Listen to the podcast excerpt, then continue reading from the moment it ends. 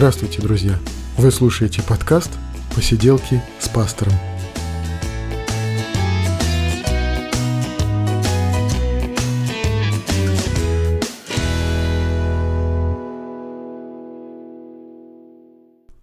Привет, друзья! Вы слушаете 39-й выпуск «Посиделок с пастором», и мы говорим о христианстве, и мы говорим о вещах. Вещи окружают нас повсюду, мы замечаем их или игнорируем, мы мечтаем о них или мы ими пользуемся, мы на них злимся и иногда даже с ними разговариваем. Сегодня мы поговорим про вещи. Итак, поехали.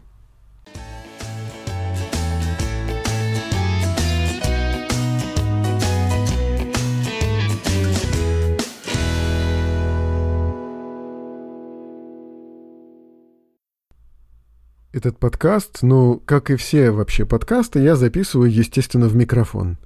И, э, конечно же, отчасти мой интерес к подкастингу, он связан все-таки с интересом к самому процессу. И вот к этой технике, к микрофонам, э, там, усилителям, э, ко всему, что связано вот с технической стороной записи подкастов. Потому что мне вообще, в принципе, интересна техника, да, и она интересна мне в подкастинге. Было бы лукавством говорить, что я э, начал записывать подкаст, не интересуясь тем, вот как это все устроено с технической точки зрения, да, с технической стороны. И я записываю подкаст э, в, конкретно в конденсаторный микрофон. И, конечно, даже последним таким толчком э, в моей мечте снова вернуться в подкастинг, я когда-то лет 8 назад уже писал подкасты, последним таким вот э, толчком, чтобы я возвратился и начал писать подкасты, было то, что я узнал, что в Отечестве нашем выпускают студийные микрофоны. То есть э, я просто стал мечтать приобрести студийный микрофон отечественного производства. Это микрофон Octava MK319. И, конечно, я с ним намаялся. То есть э, я записывал подкасты некоторое время, в этот микрофон, я очень его полюбил, а потом он начал фонить, э, потом я его менял, э, потом он, э, может быть, уже новый, или, может быть, все тот же старый, только выданный за новый. А потом он снова начинал фонить, я уже его отправлял на завод, там на заводе мне говорили, что все с ним нормально, вообще все в порядке. Я потерял к нему интерес. Ну а в это время, пока все вот это происходило, я писал подкасты в старый свой микрофон, который покупал тогда еще в первый мой период подкастерства. И это был микрофон Shure SM48. 48, если кто разбирается, это чуть-чуть попроще, чем 58. И, и у меня тогда не получалось, мне казалось, что тихо как-то и как-то слишком мягко, нет такой вот какой-то яркости в голосе. На самом деле я просто не умел им пользоваться. И когда вот э, уже в этот период своего подкастерства я вернулся вот к этому микрофону Шур, я просто увидел, что да, он нуждается в более мощном усилителе, да, он нуждается в том, чтобы говорить вот прямо близко к микрофону, да, он нуждается еще и в том, чтобы между мною и микрофоном находился еще поп-фильтр для того, чтобы не было вот этих вот бубнящих э, таких, они называются взрывными, взрывных этих звуков.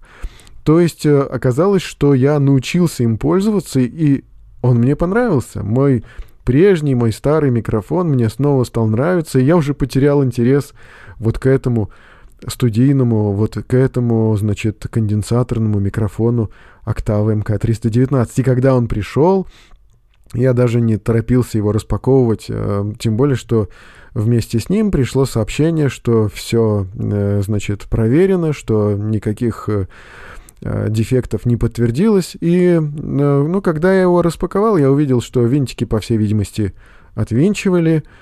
Я попробовал его и вот снова влюбился вот в этот вот микрофон октава, потому что звук, звук лично меня устраивает, ну, как бы в наибольшей степени. Конечно, я понимаю, что а ведь не только один микрофон определяет качество звука. Хотелось бы, чтобы и голос был красивый, э, хотелось бы, чтобы и усилитель был там ламповый. Но все это вот, все это вот, это уже не для подкаста, а для какого-нибудь радиовещания, действительно студийной записи. Пока что я увидел, что вот эти мои э, тяготы мои, вот эти мои э, мыканье с микрофончиками, они показали мне снова, в очередной раз уже, что э, моя, как бы, мои проблемы я пытаюсь решить э, приобретением более дорогой техники, при, э, до более дорогими какими-то покупками. Но проблемы не решаются покупками. Чаще всего Э, если существует какая-то проблема, ее можно как-то обойти, ее как-то можно решить. И если эм, не хочется проблему решать, то, может быть, и дорогие покупки здесь не будут решением. Э, то же самое примерно у меня происходило моей фотосъемкой. Я ведь э, какое-то время назад, лет пять назад, наверное, я всерьез пытался полностью обеспечивать себя фотосъемкой. Конечно, у меня ничего не получилось с этим, но... Ну, почему, конечно? Но у меня не получилось все-таки ничего с этим. И когда меня не устраивало качество фотографий, э, я, конечно же, как и многие фотографы, стал думать, что, ну, наверное, полнокадровый профессиональный фотоаппарат решит мои проблемы. Да, у меня тогда были деньги, и я мог себе позволить приобрести полнокадровый э, профессиональный фотоаппарат. То есть сначала я пользовался, ну, для тех, кто понимает в этом, э, Canon EOS 7D у меня был, а потом я стал пользоваться Canon 5D Mark III.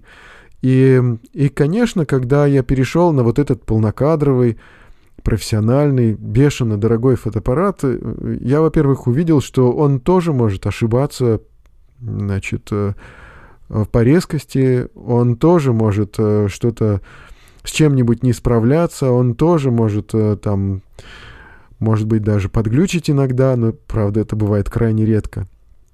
То есть э, с ним тоже бывают проблемы. Да и чем дороже и сложнее техника, на самом-то деле, тем более высокий уровень технических навыков требуется от э, хозяина.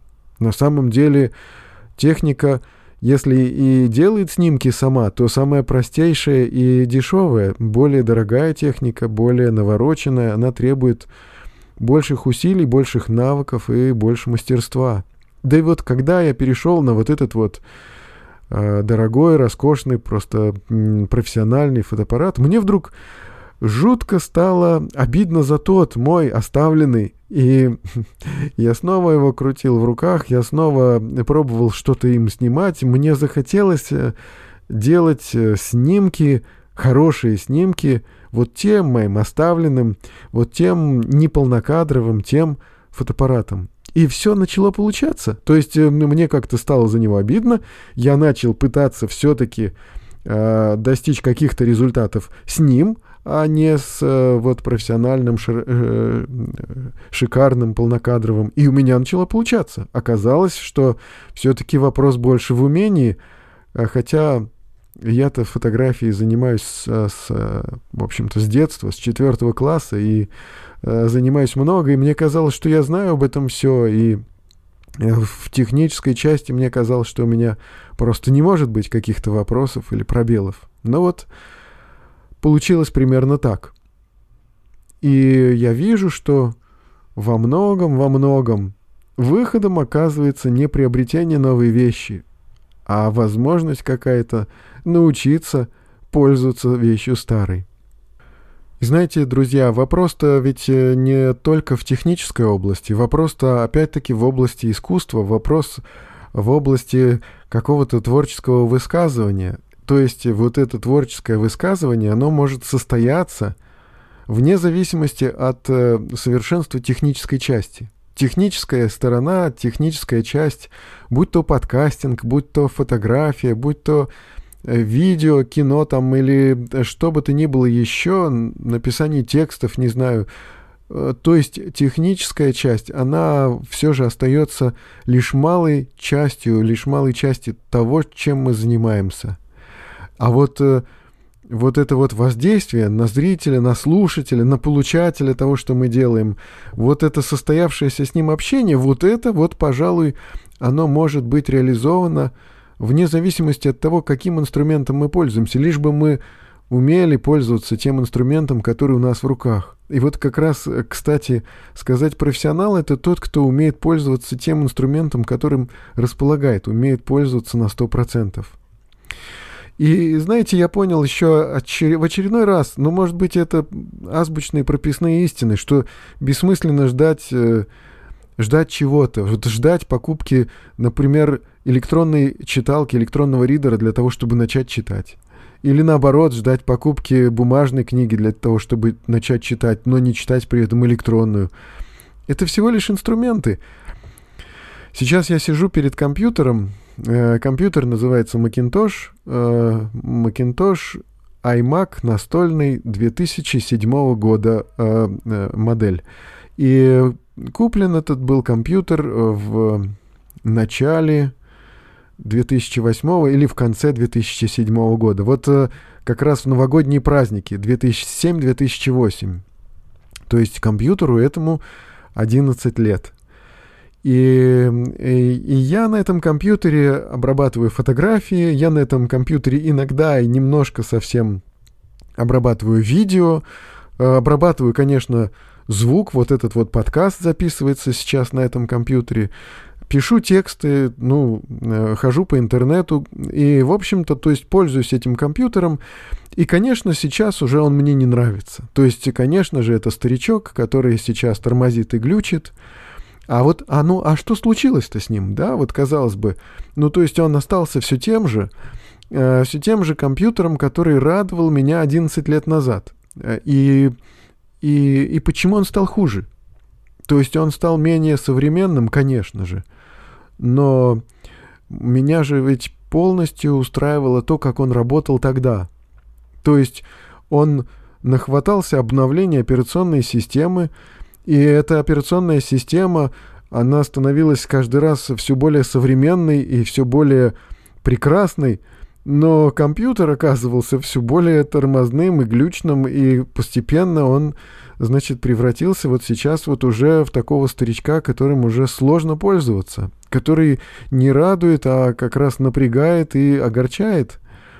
И, и что происходит? Получается, что все эти обновления делают только хуже. И если бы мне сейчас вернули мой тот компьютер, который он был, которым он был 11 лет назад, я бы был очень доволен. Но сейчас я понимаю, что невозможно его вернуть в исходное состояние, потому что он не мог бы уже ходить по интернету без всех этих обновлений, он не мог бы уже выполнять свои функции без них, и, в общем, мы оказываемся, ну, как бы заложниками прогресса. Э, Все, жизнь идет вперед, а иногда, может быть, нам и не хочется, чтобы она шла вперед. И, и, э, и, и вещи, и вещи, о которых мы мечтаем, и которые, за которые мы платим большие деньги, вещи, которые украшают нашу жизнь, они устаревают стремительно. И вот это вот характер нынешнего века, мне кажется. То есть, ну вот раньше, раньше, когда-то люди оставляли э, своим детям оружие, доспехи, одежду, потом часы, например, да, или какие-то еще предметы, оставляли своим детям и своим внукам. Это было естественно, это было нормально. Ну, телеги, кареты, велосипеды люди могли передавать своим детям, а те своим, и это было нормально. И это было естественно, что вещь, она как-то работает, ей пользуешься, и не думаешь уже заранее, что она устареет у тебя через, через 4, через 2, через год. Не думаешь же об этом. И вот э, только теперь получается, что мы зарабатываем деньги, мы вкладываем свою жизнь э, в вещи, которые стремительно устаревают, которые просто превращаются в какое-то вот, вот а, в ничто в какое-то. И, и это касается, ну, не только компьютера. Это касается автомобилей, это касается, э, там, не знаю, фильмов и книг, это касается абсолютно всего в нашей жизни, всего, что окружает нас. Кажется, что все сейчас, что окружает нас, запрограммировано на умирание, на исчезновение, на устаревание. На заводе станки стремительно устаревают. А какие-то технологии, методики, какие-то взгляды становятся устаревшими. Так смешно и странно. э, как казалось когда-то естественно, носить часы со стрелочками. Но так удивительно, что сейчас люди носят часы с экраном, на котором вот почти как настоящий отображается циферблат. И все больше и больше в окружающем нас мире вот этого вот такого почти как настоящее. Электронная книга перелистывается а, с почти как настоящим эффектом листания страницы, да, а э, с, э, фотоснимки э, смартфоном делаются с почти настоящим щелчком затвора механического. И вот это вот все такое почти как настоящее. Это общение в интернете с искусственным интеллектом, который почти как настоящий человек, и уже там какие-то системы поддержки, справочные системы, и уже они общаются с нами почти как люди, и, и что нужно было сделать для того, чтобы э, компьютер общался с человеком почти как человек с человеком? И, и оказалось все очень просто. Нужно добавить туда ошибок речевых, нужно добавить туда слов паразитов, может быть, может, может быть, э, какого-то акцента добавить, да, для того, чтобы вот эта синтезированная речь, для того, чтобы она была похожа на, на человеческую речь. Оно все такое почти как настоящее. И и в действительности какое-то эфемерное и какое-то виртуальное. И все больше нашей жизни, мне кажется, оно как-то уходит вот в эту виртуальную область, вот в то, что почти настоящее, и при том очень стремительно ускользает от нас. Оно э, просто исчезает у нас в руках. Вот эти компьютерные программы, вот эти Э, какие-то технические средства устаревающие, выходящие не просто из моды, но мы не можем этим пользоваться. И, и весь мир, он, он как-то вот переходит в такое состояние почти настоящего, стремительно устаревающего, исчезающего, эфемерного. Я вот недавно перечитал, ну как перечитал, я переслушал одну из э, книг рассказ Клайва Льюиса, он называется «Расторжение брака». Э, мне надо было бы его прочитать, но э, мне удобнее оказалось его просто послушать. Я включил вот эту вот автоматическую, вот эту автоматическое проговаривание текста на смартфоне и слушал где-то в течение около трех часов этот рассказ «Расторжение брака». То есть вот почти настоящий голос мне читал этот текст по почти настоящей книге. И, и идея этого рассказа, э, вообще мне непонятно немножко название. Льюис взял это название «Расторжение брака» из какой-то там своей классики, и это что-то там значило для них тогда. Но для нас сейчас это рассказ об аде, и в этом аду находятся люди, они там не поджариваются на сковородках, они там просто живут. А, и живут они в своих домах, и... Но поскольку это ад, там а, вот эта вот э, атмосфера ада, она там передана э, таким моросящим, непрекращающимся дождичком и э, такой сумеречной, такой предрассветной такой вот э, атмосферой. То есть там, ну как бы вот, вот-вот, казалось бы, будет рассвет, но его все нету. И там такие вот потемки какие-то, такая вот... Ну, не свет, не тьма, а такое что-то серое, непонятное. И вот этот дождик, и эти дома, но эти дома, они вот как бы не защищают, они какие-то тоже не настоящие. И вот эти люди, которые находятся в этом аду, они там совершенно свободно перемещаются, они общаются друг с другом, они там э, занимаются какими-то своими делами, но каждый из них погружен в себя, в свои проблемы, в какие-то свои желания, в свои какие-то обиды, вот, и каждый враждует с каждым, потому что, э, ну, они интересуются друг другом только в той мере, чтобы продемонстрировать себя, в той, в той мере, чтобы как бы сказать о себе, напомнить о себе, показать себя. Ну вот, то есть э, в этом э, адском городе э, приезжает регулярно автобус, который берет всех желающих в рай и все желающие могут поехать туда просто на экскурсию, и при желании могут там остаться. И вот э, э, от лица автора герой э, рассказывает, как он садится в этот автобус, как он общается там с этими окружающими людьми, как он смотрит на эти все конфликты, на эти все обидки. И вот он попадает в рай, и чем рай э, характерен здесь, что он весь какой-то настоящий. И тем более чувствуется эфемерность вот каждого этого адского жителя, который вот прозрачен, который, э, значит, ему доставляет боль просто ступать по траве, э, просто прикасаться к настоящим предметам. Вот показан рай как что-то такое настоящее из жизни, и ад с, с этим населением адским как что-то такое эфемерное, ненастоящее такое. И, и каждый может остаться. И если он э, пойдет по этой траве, если он пойдет э, туда, где гора, туда, где вот он может обрести прощение, но ну, туда больно идти, во-первых, просто физически больно, а во-вторых, и что более как бы отвращает людей от рая, что э, у них какое-то вот э, такое нравственное страдание. Туда идти не хочется, им страшно, им, им внутренне неприятно.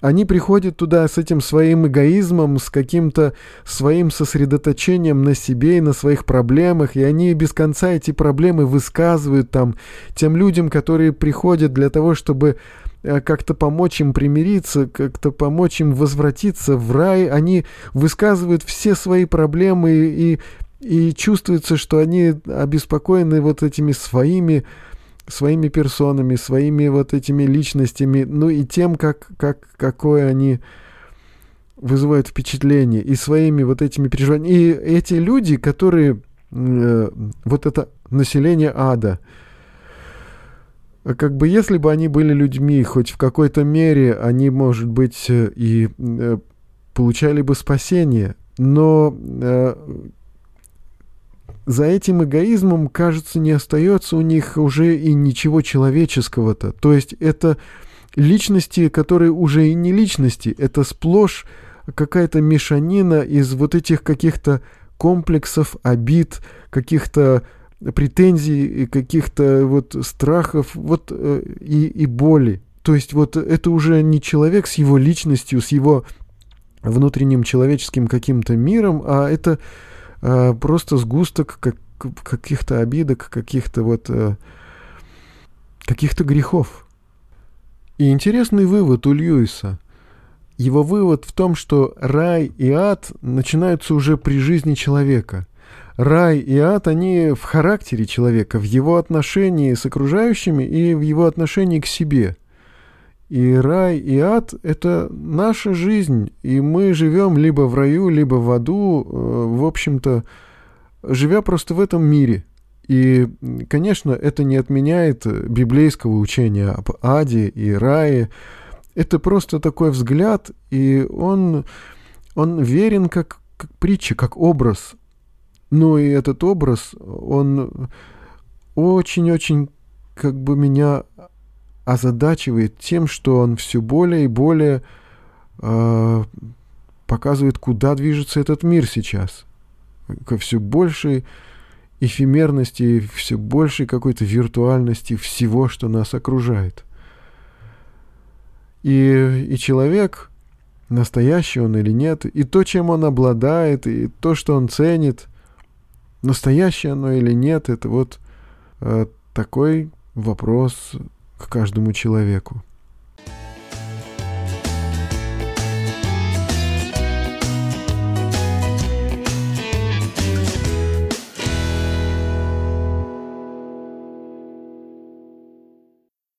Год назад в новогодние каникулы мы занялись э, размусориванием шкафа. То есть мы находили вещи, которые уже не будем использовать, которые не будем носить, и постарались их выбросить. Это не было так прямо радикально, как вот э, сейчас это модно, э, минимализм и э, отсутствие лишних вещей. Это не было настолько радикально, но все же мы выбросили, наверное, пакета 4 вещей, которые уже, ну, действительно мы не можем носить. И я уже мечтаю, когда же это размусывание повторится в, этом, в эти новогодние праздники.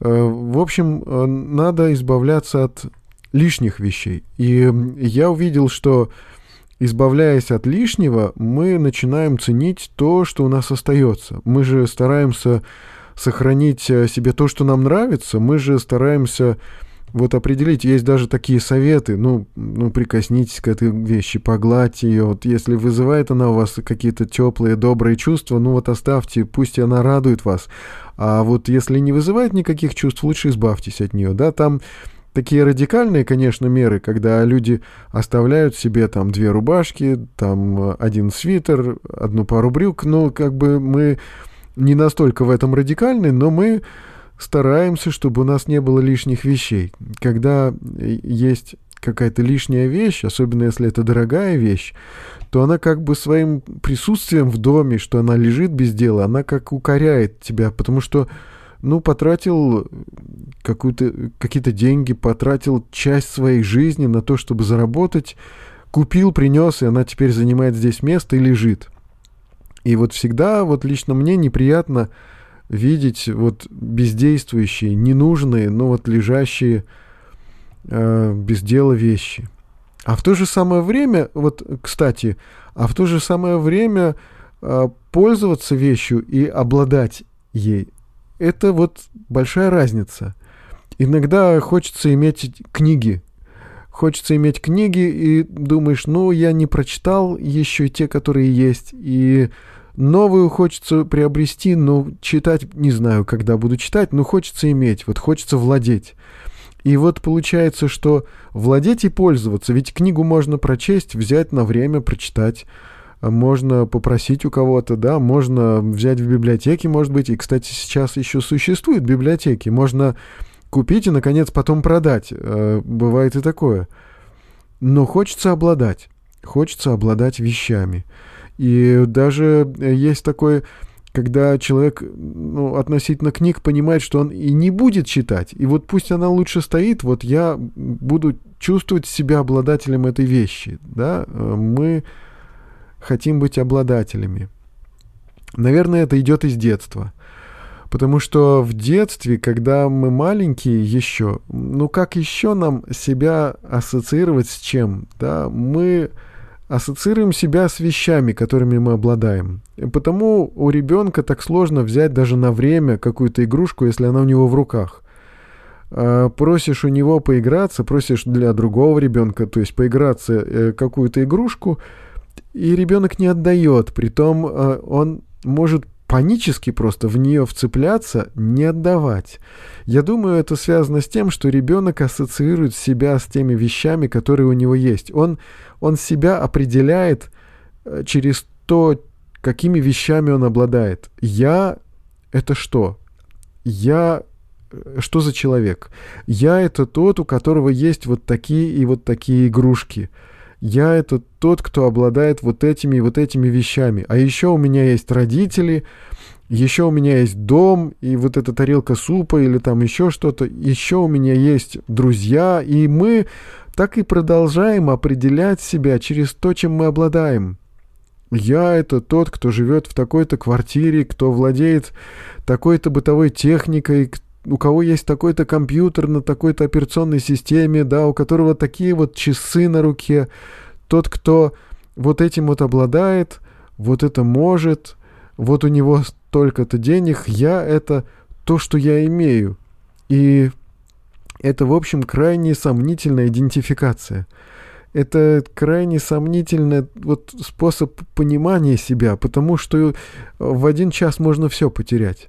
Жизнь наша устроена так, что люди теряют и имущество, и квартиры, и э, оказываются совсем в других обстоятельствах, совсем в другой обстановке, теряют должности, способности и возможности.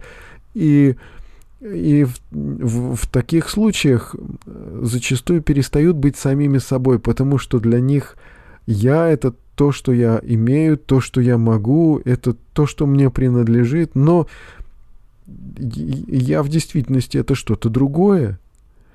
И мы, когда знакомимся с другими людьми, мы точно так же пытаемся показать вот я, вот у меня что есть. Вот э, кто я по должности, вот э, кто я по образованию, вот моя семья, это тоже как моя собственность в каком-то смысле, но все это, все это в действительности э, не, то, не тот я, которым, которым в действительности я должен бы быть, не то, чем я могу быть. Потому мне кажется, вот Христос, он пытался оторвать людей от их вещей. Он предложил апостолам, ну, не предложил, он даже вот как бы ожидал от апостолов, что они все оставят и последуют за ним. И интересно, что Христос, э, когда он говорил со своими учениками, с апостолами, он говорит, что вот вы, оставившие все и последовавшие за мною, и это касалось и имущества, и касалось э, их семейного положения, касалось их родства. Вот вы, оставившие все и последовавшие за мною, вот вы же уже сейчас при жизни имеете во сто раз больше. И домов, и полей, и братьев и сестер. И тут надо понять, что вообще-то это не обладание уже было, да, это как бы может быть в каком-то смысле коллективное владение, и то это может быть такой далекий, далекий прообраз. Это даже не владение совсем, это возможность пользоваться, это возможность получать наслаждение от того, что тебе дается, но не принадлежит тебе на правах собственности. У этих людей действительно ничего не было. Но они были сыты, потому что их кормили, их обеспечивали, их одевали, да, и, и больше того, они получали больше, в какие-то моменты своей жизни. Христос пытался их научить, посылая их на проповедь без дополнительной одежды, без запасной одежды, без еды. И, и, и это все для того, чтобы просто оторвать их от того, что им принадлежало, для того, чтобы они поняли, они-то не с этим связаны, они не с этим ассоциируют себя. Но сейчас этот эфемерный исчезающий мир, который мы пытаемся, пытаемся купить, и у нас ничего не получается, потому что он вы, вырывается из наших рук, из нашего владения, да, потому что он устаревает, потому что он портится, потому что он выходит из моды, и, и, и он заставляет нас снова платить за себя. Этот окружающий нас мир, он может принадлежать нам просто потому, что у нас есть какие-то взаимоотношения с Богом. И сейчас, э, вот имея эти взаимоотношения с Богом, последовав за Христом, мы можем понять, что мы можем быть независимы от вещей, мы можем наслаждаться тем, что они дают нам какой-то комфорт, какую-то пользу приносят, э, какую-то красоту вносят в нашу жизнь, но, но стремиться к обладанию нам не нужно. Мне очень, знаете, нравится вот такой образ рая, как э, образ мира, в котором все реальное, в котором все даже более реальное, чем э, в окружающем нас мире теперь. Там все настоящее, да, и для этого вот для того, чтобы вот с этим соприкоснуться, надо самому быть настоящим прежде всего, самому быть не устаревающим, не выходящим из моды, самому быть вот настоящим, живым. И, и тогда, э, и тогда все настоящее а впереди оно будет э, доступно, оно будет на своем месте, оно будет не владеть нами и, и нас не, не, не запускать в эту гонку обладания, а вот только тогда-то оно и может доставлять удовольствие, наслаждение от того, чтобы как бы правильно использовать. Ну вот такие размышления о вещах. На этом сегодняшний выпуск «Посиделок» мне хочется завершить. Вы слушали 39-й выпуск «Посиделок с пастором», и с вами был Евгений Кайдалов. Читайте Библию, друзья. До следующих встреч.